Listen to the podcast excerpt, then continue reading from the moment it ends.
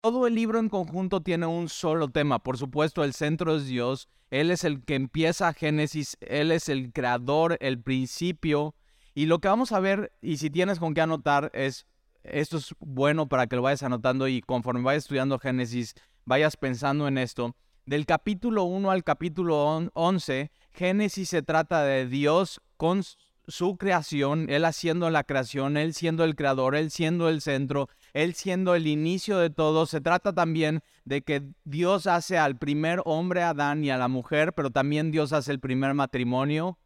Dios inventó el matrimonio. También se trata de eso, de la relación de Dios con la humanidad, con el mundo en general. Después del capítulo 12 al capítulo 50, el libro de Génesis habla de Abraham y su familia. Pero no nada más de Abraham y su familia como si Abraham tuviera la cámara, eh, ¿has visto estas cámaras pro? ¿No? Entonces no, no, se trata de que Abraham, él quiere mostrarse su vida como él quiere que la veas, sino es la relación de Dios el Creador con Abraham y las promesas que Dios le da. Ahora, lo que vamos a ver en los primeros capítulos de Génesis, capítulo 1 al capítulo 11, e, en específico capítulo 3 al capítulo 11 es cómo el hombre, después de que Dios hace todo, como vamos a ver hoy, que todo es bueno, todo lo que Dios hace es bueno, el hombre en Génesis capítulo 3 simplemente decide cortar su autonomía con Dios, empezar a hacer una vida apartada de Dios, empezar a el hombre decidir lo que es bueno y lo que es malo sin tomar en cuenta a Dios y vemos una espiral descendente del pecado en la humanidad y por eso tenemos la primera historia después de la caída de uno de los hijos de Adán y Eva, que es Caín, y tenemos el primer asesinato, es decir, la primera muerte. Y no nada más ahí, sino después tenemos la historia de Lamec. Lamec, también descendiente de Adán y Eva, es el primer hombre que empieza a tocar instrumentos, pero ¿sabes qué hace con esos instrumentos? Hacer canciones bien arrogantes. Y no solamente eso, sino es el primer hombre que toma varias mujeres y las trata como trapo de cocina. Es decir, después de que Dios capítulo 1 y capítulo 2 hace todo bueno, bueno, bueno, bueno, bueno, bueno, bueno, el hombre agarra, se aparta de Dios y viene esta espiral y va para abajo, para abajo, para abajo, hasta que llega la historia de Noé y el diluvio, donde Dios simplemente se entristece por ver cómo está viviendo la humanidad y lo que hace Dios es apachurrar el botón como tú lo has hecho de tu computadora de reiniciar. Y simplemente Dios apachurra ese botón de reiniciar, viene todo el diluvio, solamente ocho se salvan. Después ya de un año de todo lo que pasa ahí, vamos a ver que el, arca de Noé llega a los montes de Ararat, bajan estos ocho y lo que hace Noé es ofrecer sacrificio a Dios y agradecimiento a Dios, pero eso, eh, planta una viña y tiene frutos de la vid y hace vino y se emborracha. Y tenemos una historia turbia que pasa algo en la tienda de Noé con sus hijos y entonces otra vez para abajo. Espiral descendente del pecado hasta llegar al final del capítulo 11 donde vemos que los hombres empiezan a, con la tecnología que hacen, son creativos, con la tecnología que hacen, en vez de la tecnología acercarlos a Dios, la tecnología los está separando de Dios, hacen la torre de Babel, Dios ve que eso va a ser un total fracaso y simplemente así confunde sus lenguas y, y vemos eso al final del capítulo 11.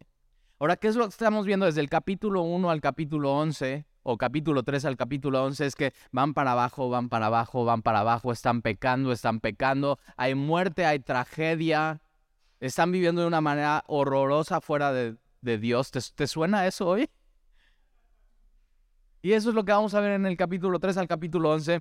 Pero Dios lo que hace al ver toda esta tragedia del capítulo 12 al capítulo 50 es que Dios inicia Génesis, el principio de su plan de salvación. Y entonces empieza a agarrar y va a, las afueras de Ur, donde está Abraham, y le empieza a hablar a Abraham y le empieza a dar una serie de promesas y le dice, yo te voy a bendecir a ti, pero no nada más te voy a bendecir a ti, sino tú vas a ser bendición. Y voy a levantar de tu descendencia así tanta gente y vas a bendecir a tanta gente que no lo vas a poder contar. Le dice, ve al cielo, cuenta las estrellas, no puede contar las estrellas. Y entonces empieza la historia de esta promesa de Abraham de ser bendición, de bendecirlo. Y entonces capítulo 2 en Génesis vamos a ver la historia de Abraham, capítulo 21 la historia de Isaac, capítulo 27, 25 la historia de Jacob y sus 12 hijos, y del capítulo 29 al capítulo 30, 36 vemos eso, que toda esta familia disfuncional de Abraham, llegando hasta José, el capítulo 37 al capítulo 50. Ahora, mira esto, tú podrías decir que del capítulo 12 al capítulo 50, Dios escoge una gran familia para hacer bendición de la tierra. Y lo que vemos es que Abraham, su papá, era un idólatra. Y Abraham dos veces miente y dice, Sara no es mi esposa, es mi hermana. Dos veces. Entonces vemos a Abraham que es un idólatra, es mentiroso, pone en riesgo a su esposa para que otra persona la agarre como esposa. Pero en medio de todo esto, Dios está obrando y está protegiendo a Sara, su esposa. Cuando Sara ve que nada más Dios no cumple su promesa, que va a tener un hijo y que ahí va a ser descendencia y va a ser bendición para todas las naciones, Sara le dice, oye, Abraham, tengo una gran idea, ¿por qué no? Eh, aquí está nuestra esclava. Y, y, Abraham así como, no, mi amor, ¿cómo deja? No, o sea, no, o sea, va. O sea, dice, órale va, y entonces tiene a, su hijo Ismael, y así, ahora imagínate, de todo esto que es, o sea, nada bueno sale. Imagínate así Abraham con, con, con la esclava y tiene Ismael y se empiezan a pelear entre ellas y todo un desastre, problemas familia disfuncional y después eh, viene Isaac, Isaac tiene Esaú y Jacob, Esaú es el primogénito, el que tiene que, tener la bendición. ¿Y qué pasa? Jacob, que es un abusivo, le quiere robar la primogenitura a, Esaú y miente y es un cuate estafador. Y Dios escoge esa familia para salvar a la humanidad, para llevar su mensaje. Y, y no nada más eso, sino él, Jacob, tiene 12 hijos. El, su onceavo hijo es José, es el junior, el consentido. Echa a perder su papá José, le da esta túnica que a nadie le da. Sus hermanos van y están con él en el campo y deciden, ¿por qué no matamos a José? Bueno, no hay que matarlo porque no vamos a ganar nada, mejor lo vendemos y ganamos dinero. Y pasan y lo venden de esclavo, lo llevan a Egipto. José llega, es encarcelado en Egipto, pero de ser encarcelado el faraón lo hace el, segundo de Egipto. Y, de pronto José ya está reinando y ya está haciendo dinero, y ya está haciendo, así es poderoso. Pero de pronto hay una, hay hambre en la tierra de, de, de Abraham. Y entonces van a buscar a Egipto comida y a quién creen que se encuentra. Sus hermanos encuentran a José. Y, y, para terminar todo eso, sus hermanos dicen, pues ya valimos. O sea, nuestro hermano es muy poderoso, pero en el capítulo 50, José les dice, ustedes pensaban mal contra mí, o sea, me querían matar y me querían asesinar y me vendieron como esclavo, mas Dios lo encaminó a bien para hacer lo que vemos hoy, para mantener en vida a mucho pueblo. Eso se trata Génesis. Así, salvación, fidelidad, el centro siendo Dios y dando su promesa, no nada más a Abraham, sino pasando su promesa a Isaac, pasando esa promesa a Jacob, pasando esa promesa a sus hijos, pasando esa promesa hasta llegar al Mesías. Y esa promesa ahora sí la podemos nosotros tener y entonces toda esta historia te das cuenta siendo Dios el centro y el Redentor llega a nuestras manos y puedes tener una Biblia en tu mano y leer esta historia. Entonces te das cuenta, Génesis capítulo 1, versículo 1, en el principio creó Dios los cielos y la tierra. Dios creó los cielos y la tierra por amor, porque nos ama. Porque quería así demostrarlo, quería mostrarse, quería enseñarnos quién es Ahora, acuérdate, en el principio Dios ya existía. E-, él es el principio, Él es eterno. Antes del principio no había tiempo, pero sí había Dios. Dios inicia el reloj, Dios inicia el principio, Él le pone así, ok, va. Y así, y, empieza a correr el tiempo. Y Dios es el creador de todo y todos entonces nosotros somos simplemente creación de Dios. Ahora tenemos que entender esto. En el principio creó Dios los cielos y la tierra. La palabra ahí Dios es Elohim. Elohim es plural, pero toda la Biblia enseña que hay un solo Dios. pero es plural porque habla de su majestad. Y no solamente eso, sino yo creo que habla de la Trinidad. Porque vamos a ver que en los primeros tres primeros versículos de la Biblia ya está hablando de la Trinidad. De Dios el Creador, de Dios Padre, Elohim, Todopoderoso. Por eso cuando alguien me dice, Talí, ¿tú crees que Dios creó la tierra en seis días? Seis días literales y no seis mil años o seis billones de años. Yo le digo, yo creo que Elohim puede crear la tierra en un abrir y cerrar de ojos. Es Dios fuerte, es Dios todopoderoso y Dios lo crea de esa manera.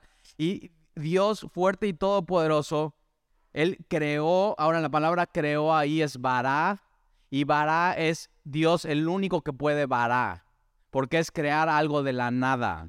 El único que puede varar, el, sujeto del verbo solamente es Dios, solo Dios puede varar a nadie más. Y entonces en el principio creó Dios los cielos y la tierra. Él es creador fuerte, creador, Dios Padre. Y la tierra estaba desordenada y vacía, versículo 2, y las tinieblas estaban sobre la faz del abismo, y el Espíritu de Dios se movía sobre la faz de las aguas, y dijo Dios, fíjate, en los tres primeros versículos vemos la Trinidad. Dios el Creador, Dios Padre. En el versículo 2 ves el Espíritu de Dios, Dios el Espíritu, Dios Espíritu. Y en el versículo 3 estás viendo al verbo y dijo Jesucristo. La Trinidad, Elohim, Dios en plural, pero en singular, el verbo singular. En el principio creó Dios los cielos y la tierra, y la tierra estaba desordenada y vacía, y las tinieblas estaban sobre la faz del abismo. Ahora pregunta, ¿Has visto en ti desorden, vacío y tinieblas? Dios se mueve en medio de esto. Por eso vemos en la historia de Abraham, así escoge esta familia vacía, en tinieblas y desordenada, y empieza a obrar en su vida. ¿A través de quién? Del Espíritu Santo. Dice ahí, se movía. La palabra se movía es vibraba. La palabra se movía es como si un, una paloma o un pájaro está moviéndose. Y, eso es lo que sigue haciendo Dios en nuestras vidas. Y es lo que sigue haciendo Dios en la iglesia. Lo mismo que hizo en la creación lo hace Dios con nosotros. Lo hace en su creación. Y entonces el Espíritu de Dios se movía sobre la faz de las aguas. El Espíritu de Dios es el que ejecuta. Dios el Padre es el que está mandando y Dios el Hijo es el verbo, la acción, el que, el que dijo y dijo Dios. Ahora, tenemos que entender esto. Cuando leemos Génesis capítulo 1 no es un tratado científico. Simplemente es la revelación de Dios a nosotros para saber lo que tenemos que saber de Él.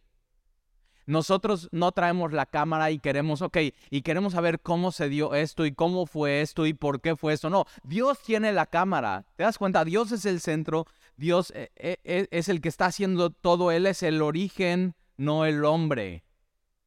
Dios no escribió, no mandó escribir Génesis capítulo 1 o no es, inspiró Génesis capítulo 1 para nuestras curiosidades, sino para revelarse a nosotros, para hablarnos. Y entonces mira, versículo 4. Versículo 3, y dijo Dios, sea la luz y fue la luz. Pero si notas y lees calmadamente Génesis capítulo 1, primero fue la luz y después fueron las lumbreras. Ahora recuerda esto. Cuando Pablo va en, camino en su caballo a Damasco, se cae del caballo y, ¿qué ve? Dice, ve una luz más resplandeciente que la del sol. ¿Te das cuenta que al principio Dios era la luz? Y Jesús dijo, yo soy la luz. La luz no solamente se refiere en la Biblia a algo visible, sino es, Él es la luz. Es algo espiritual. Y entonces dijo, sea la luz, y fue la luz. Versículo 4, y vio Dios que la luz era buena, y separó Dios la luz de las tinieblas. Desde el principio Dios está separando cosas, como a nosotros nos separó y nos escogió. Desde el principio Dios está haciendo eso. Está diciendo qué es bueno y qué es malo, y está separando cosas, está separando la luz de las tinieblas. Y versículo 3, y dijo Dios sea la luz, y fue la luz, y vio Dios que la luz era buena, y separó Dios la luz de las tinieblas, no solamente de manera visual, sino espiritual. Hay tinieblas y hay luz. ¿Estás viviendo en tinieblas o estás viviendo en la luz? Versículo 5, llamó Dios a la luz día y a las tinieblas llamó noche, y fue la tarde y la mañana un día. E, es 24 horas, la tarde y la mañana, un yom, un yom es un día 24 horas. No es de que, ah, bueno, es que el Salmo dice que un día son mil años y mil y ahí estás con todo tu rollo. Pero entonces que cuando dice la Biblia que eh, Jonás estuvo en el pez tres días, no estás con esos rollos, ¿verdad? Ah, es que dice la Biblia que un día son mil años y entonces tuvo tres mil años Jonás en el... No. Porque tienes que interpretar toda la Biblia de la misma manera. Y, Dios creó el primer día en 24 horas y lo primero que hace es la luz y separa. Y lo primero que hace en tu vida, desordenada, vacía y en tinieblas, es bien arrojar luz y te separa. Dios sigue obrando, Dios no cambia. Dios es el mismo, el mismo Dios de la creación es el Dios que ofrece hoy salvación. Y entonces mira lo que dice versículo 5. Y llamó Dios a la luz día y a las tinieblas llamó noche y fue la tarde y la mañana, un día, día uno puedes poner ahí en tu Biblia. Ahora fíjate cómo dice, eh, y separó Dios la luz de las tinieblas y dice antes, era buena. Dios es el que decide lo que es bueno y malo. Dios es el que separa. Si vas a ver durante todos los días que vamos a estar todos estos días que vamos a estudiar hoy, vas a ver este e, e, este mismo ejemplo en, cada uno de los días dice, Dios habla, Dios dice. Dios está diciendo cuál es su intención. Y no nada más dice eso, sino después dice, sea, haya, júntese, produzca, fructificad, hagamos. Y Dios está diciendo cuál es su voluntad.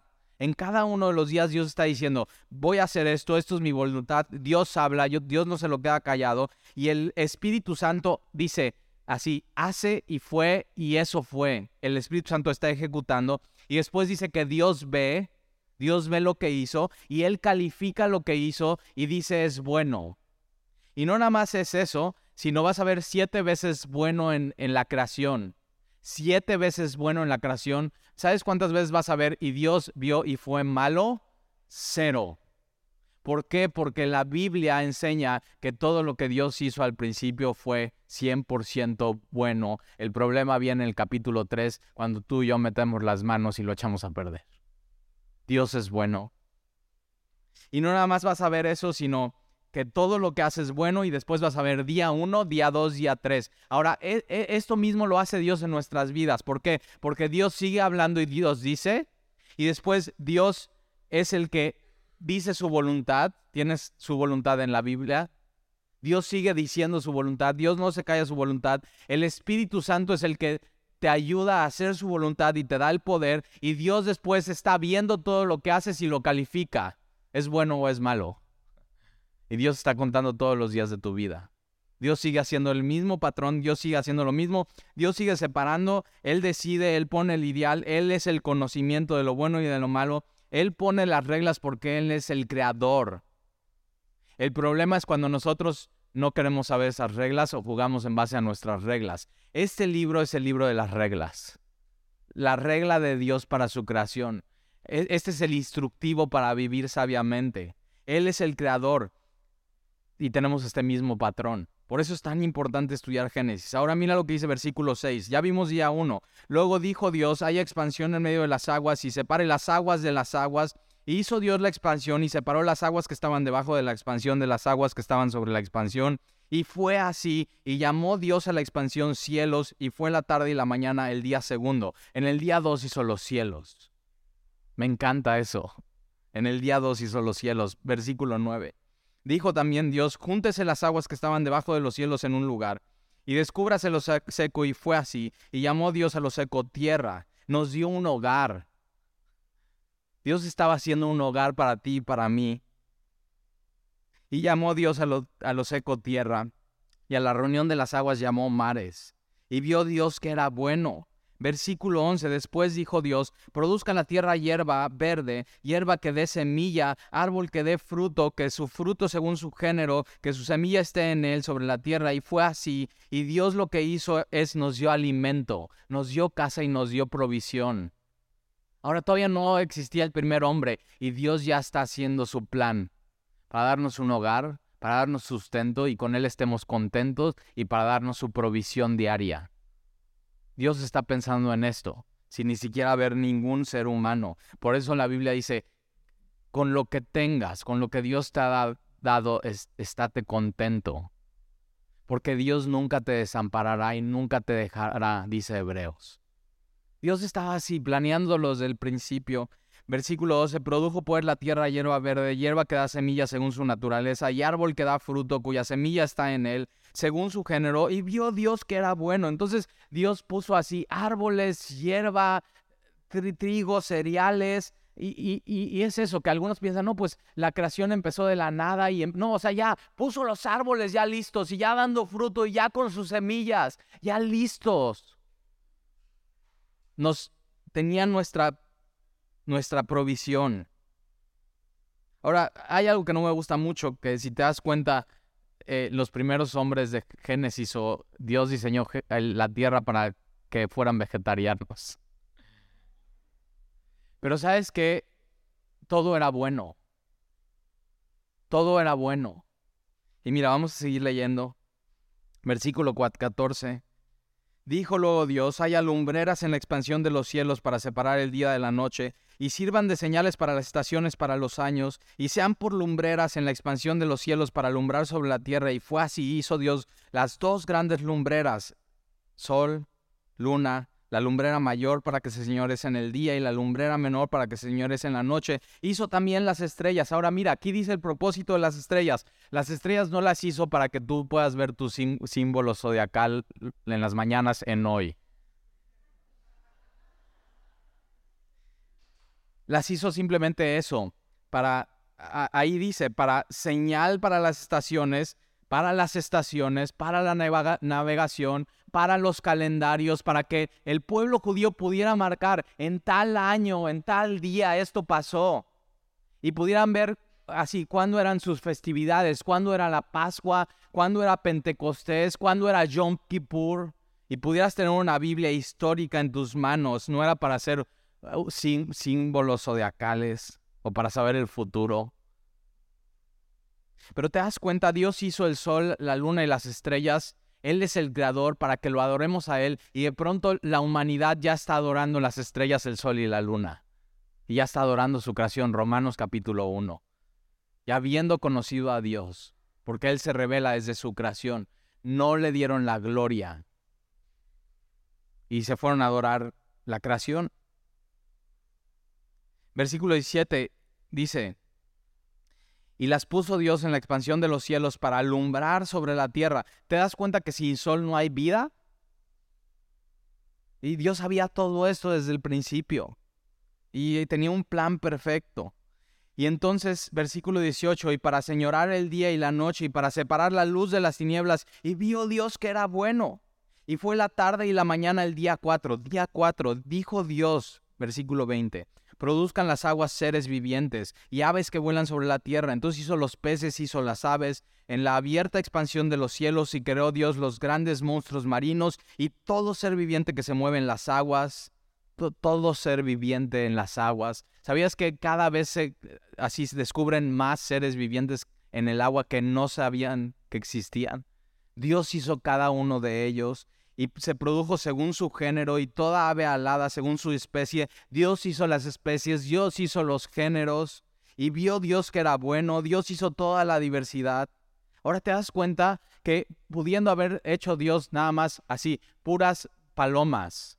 No, o sea, él dijo, no, voy a hacer así una diversidad y muchas especies para que tú estés así un día en la playa y, digas, oh, ah, wow, ve, así está parvada y veas pelícanos y de pronto veas gorriones y después veas palomas y después así y, y te quedes así. Así. Versículo 22. Y Dios los bendijo diciendo, fructificar y multiplicaos y llenar las aguas en los mares y multiplíquense las aves en la tierra. Y fue la tarde y la mañana el día quinto. Luego Dios dijo, produzca la tierra seres vivientes según su género, bestias, eh, todavía no es el hombre, ¿ok? Luego Dios dijo, produzca la tierra seres vivientes según su género, bestias y serpientes, es decir, animales silvestres que se arrastran, reptiles domésticos y animales de la tierra según su especie, y fue así. Hizo Dios animales de la tierra según su género, y ganado según su género, y todo animal que se arrastra sobre la tierra según su especie, y vio Dios que era bueno. Versículo 26 hasta el final. Día 6. Entonces dijo Dios, hagamos al hombre a nuestra imagen conforme a nuestra semejanza. Mira lo que dice hagamos. Ahora, Dios no le está diciendo a los ángeles. Dios no le está diciendo a otros dioses.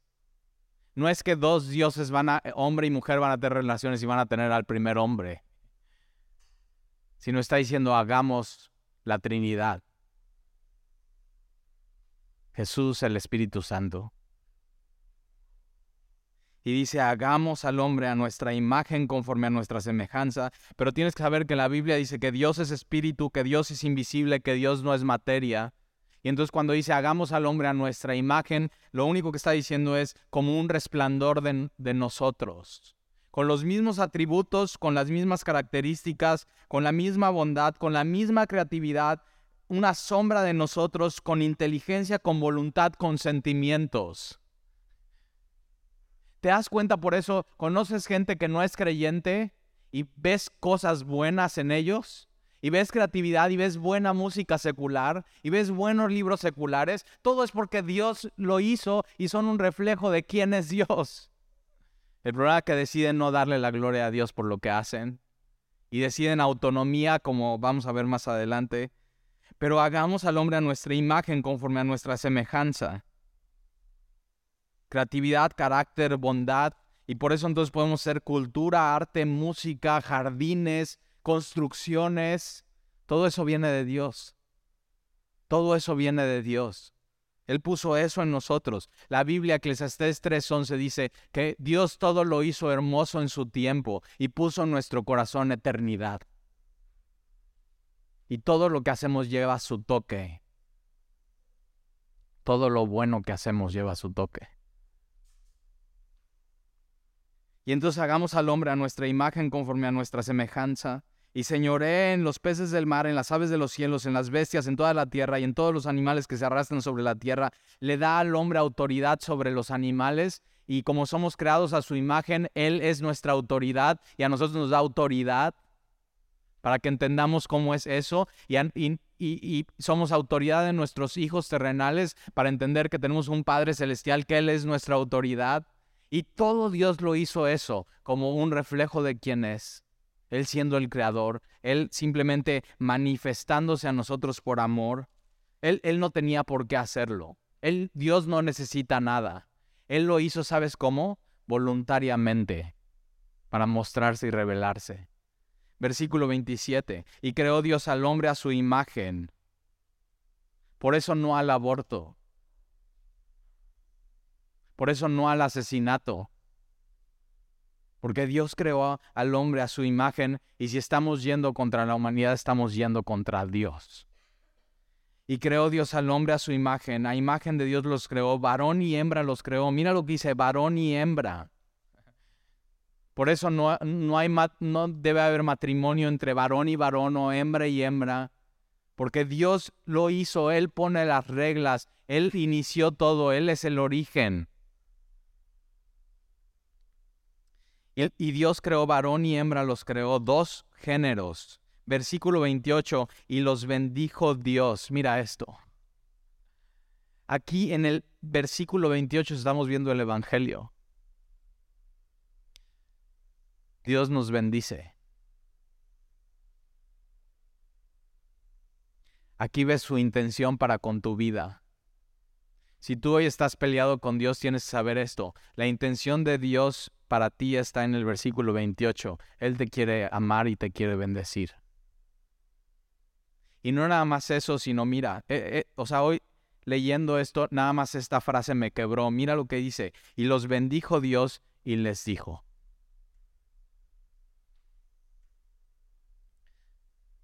Dios les habló. ¿Te das cuenta que Dios no tenía por qué hacerlo? Dios no necesitaba hablarles pero Dios les habla a los hombres. Y Dios sigue haciendo eso hoy. Y eso es bendición. Y Dios les dijo. Y Dios escogió hablar a través de un libro, la Biblia, para que hoy tú te des cuenta cuánto te ama, para que te des cuenta cuál es su intención para con tu vida. Y Dios les dijo, la primera vez en la Biblia que Dios le habla a la humanidad. Y mira lo que Dios les dijo, y Dios les dijo, fructificar y multiplicaros. Le está diciendo el primer propósito para el matrimonio. Por eso no puede un hombre casarse con un hombre, porque un hombre con un hombre no puede multiplicarse, no puede fructificar, no puede tener hijos. El propósito del matrimonio, según Dios, uno de los propósitos es tener hijos.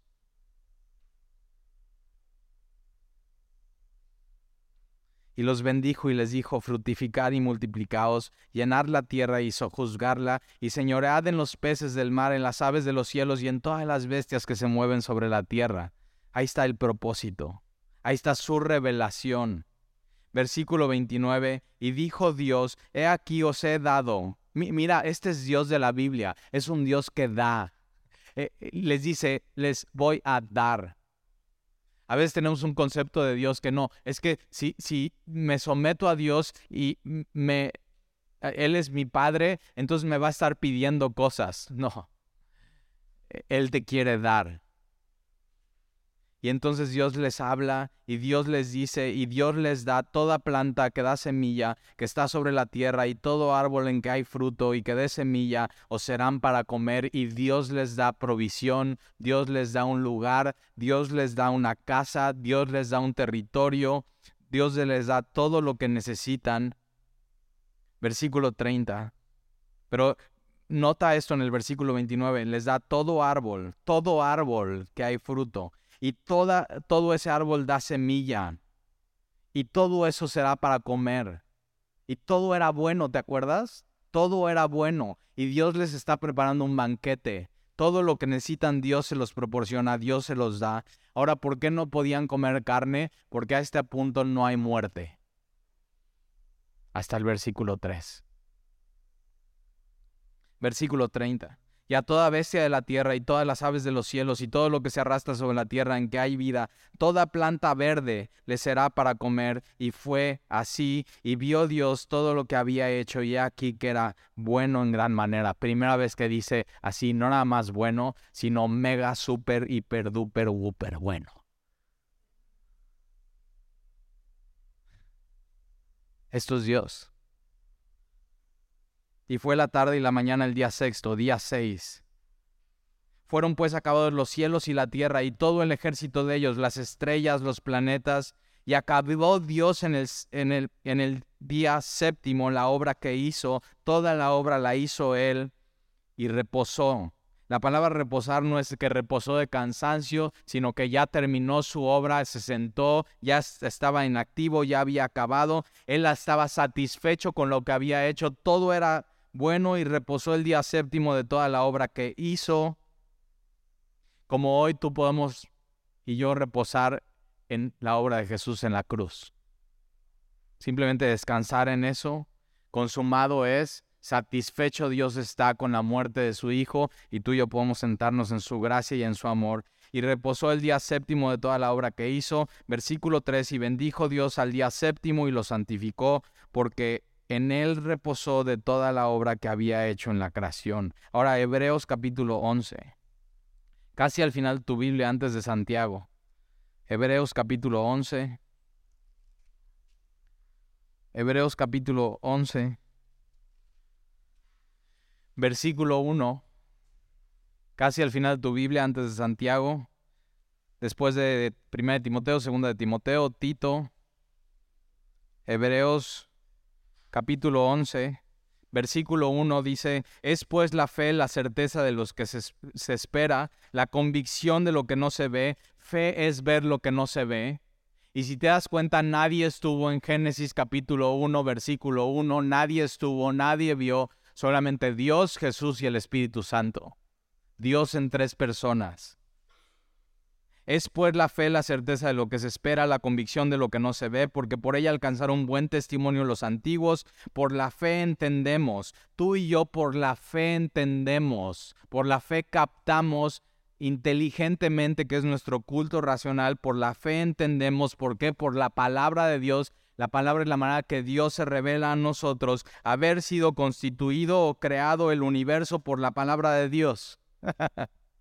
por la palabra tenemos fe y entendemos que Dios es el que constituyó al universo por su palabra. ¿Te das cuenta quién es el centro? ¿Quién es el origen? Por la palabra de Dios, de modo que lo que se ve, todo lo que ves, cuando vas así eh, aquí en el coche en la ruta, caminando, todo lo que ves, todo lo que ves fue hecho de lo que no se ve fue hecho de la nada, de Bará. Dios haciendo todo. Ahora vamos a Colosenses. Antes en tu Biblia, vete para atrás, reversa. Colosenses está después de Filipenses. Colosenses 1:15. Colosenses 1:15 dice, Él es la imagen del Dios invisible. Acuérdate, Dios es invisible. Dios estaba creando todo, Dios es invisible Dios es espíritu, dice Jesús. Jesús dice, Dios es espíritu. Colosenses 1.15. Dice, Él es la imagen del Dios invisible, hablando de Jesús, el primogénito de toda creación. Ahora, primogénito no es el primero creado, sino primogénito es la palabra protocos, que es la supremacía. ¿Ok? Él tiene la supremacía, Él tiene la prioridad, Él es soberano. Está hablando que Jesús es la imagen del Dios invisible, que tú puedes conocer al Dios invisible a través de quién? De Jesús. Entonces Él es la imagen del Dios invisible, el primogénito de toda creación, el soberano, el centro, el supremo de toda la creación de Génesis 1, capítulo 1, versículo 16, porque en Él fueron creadas todas las cosas, en Jesús fueron creadas todas las cosas. El problema es cuando el hombre cree que es el centro de la creación. Tienes que saber esto, que en Jesús fueron creadas todas las cosas, las que hay en los cielos, las que hay en la tierra, visibles e invisibles, sean tronos, sean dominios, sean principados, sean ángeles, sean demonios, sean potestades, todo fue creado por medio de Él y para Él. Todo lo creó Él en Génesis y todo fue para Él. Él es el centro, Él es el origen, Él es el principio, Él es el creador. Y si te das cuenta, tú fuiste creado y para Él eres. El problema es cuando decides ser para ti mismo y vivir para ti, como Adán y Eva. Génesis capítulo 3, versículo 17. Y Él es antes de todas las cosas, Él es antes de sea la luz. y Él es antes de todas las cosas. Y todas las cosas en Él subsisten. Entonces fíjate, Él no nada más es el creador, sino todas las cosas creadas en Él subsisten. Él sigue sosteniendo la creación. ¿Has escuchado esta molécula de Dios? Los científicos no saben qué onda con eso, que es el pegamento que une todo y no se pueden explicar qué es. Y la Biblia dice que es Jesús. Tú hoy te mueves, respiras y te mueves por Jesús. Y todas las cosas en Él subsisten. Vamos a Juan capítulo 1. Más atrás los evangelios, Mateo, Marcos, Lucas, Juan capítulo 1. Juan capítulo 1. Juan capítulo 1 es otro Génesis. Porque dice Juan capítulo 1, versículo 1, en el principio. Ahora ya vimos, en el principio qué? En el principio Dios creó los cielos y la tierra. ¿Y quién estaba ahí? Jesús. En el principio era el verbo, en el principio ya existía el verbo, ya existía Jesús. El verbo es en mayúsculas, el verbo es el logos, el logos es Jesucristo. En el principio era el verbo, era eterno. Y el verbo era con Dios, hagamos al hombre. Y el verbo era Dios. Este era en el principio con Dios. En Génesis 1.1, Jesús era en el principio con Dios y todas, escribe, hay subraya todas en tu Biblia, todas es todas. Y todas las cosas por Él fueron hechas. Él hizo todo. Todas las cosas por Él fueron hechas y sin Él nada de lo que ha sido hecho fue hecho. Hay gente que dice, no, Jesús fue creado. Y aquí Juan está diciendo, no, sin Él nada de lo que fue hecho fue hecho. Entonces, si Él no existió, Él no se podía hacer a sí mismo, ¿te das cuenta? Y nada de lo que fue hecho, y sin Él nada de lo que ha sido hecho fue hecho. Dios, Jesús es eterno, nada necesita para existir, para ser, por eso cuando es, no, es que Jesús te necesita, dale tu corazón, Él te ama, Él te necesita. No, no, no, tú necesitas a Jesús. Él es el origen, Él es el centro, Él es el creador, Él no necesita nada. Y mira, versículo 4, en Él estaba la vida y la vida era la luz de los hombres. Sin luz te mueres, sin Jesús también. Versículo 5, y la luz en las tinieblas resplandece, ¿te acuerdas?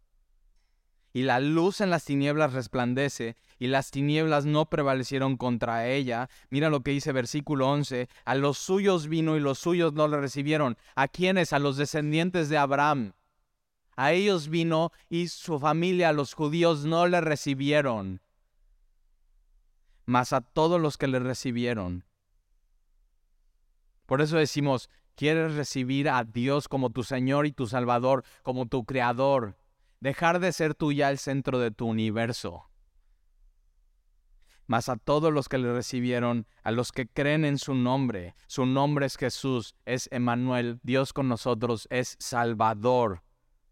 Y a los que creen en su nombre les dio potestad de ser hechos hijos de Dios, no solamente creación de Dios, Génesis 1.1, sino hijos. Los cuales no son engendrados de sangre, ni de voluntad de carne, ni de voluntad de varón, sino de Dios. Versículo 14. Aquel Dios que hizo Génesis 1.1, hizo el mundo, hizo la creación, aquel verbo, Jesús, fue hecho carne. Dios el Creador se hizo como tú y como yo. Se hizo carne. Y habitó entre nosotros su creación. Tú y yo necesitamos un Salvador así. Y vimos su gloria, gloria como del unigénito del Padre, lleno de gracia y su verdad. Jesús el Creador encarnó y pudieron ver su gloria.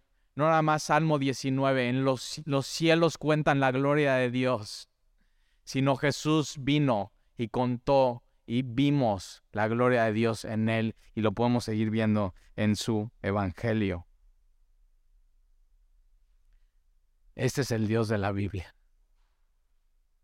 Este es el Dios creador, Elohim todopoderoso que hizo todo y no se cansó, que invita a hombres y mujeres a que si le recibes, no nada más eres creación, sino eres su hijo.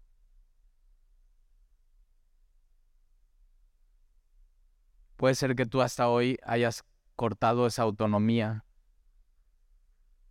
y no hayas dependido de Él. Y hayas dicho, yo voy a ser el, el, el que voy a forjar mi propio destino sin Dios. Y hoy tienes que regresar a casa. Tienes que regresar al origen. Tienes que regresar al principio. Tienes que regresar a Dios. Eso es Génesis capítulo 1. Vamos a orar.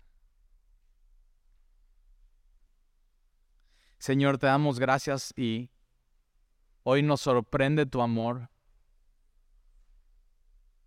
y como tú, nosotros siendo creación, nos hablas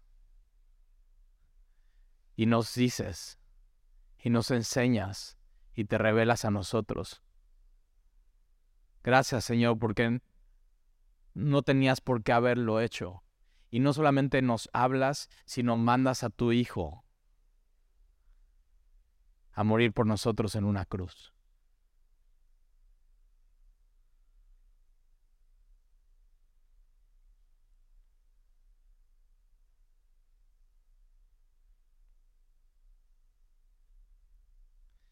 Gracias, Señor. No lo merecíamos. Gracias, Señor. Te lo pedimos en el nombre de Jesús. Amén. Dios te bendiga.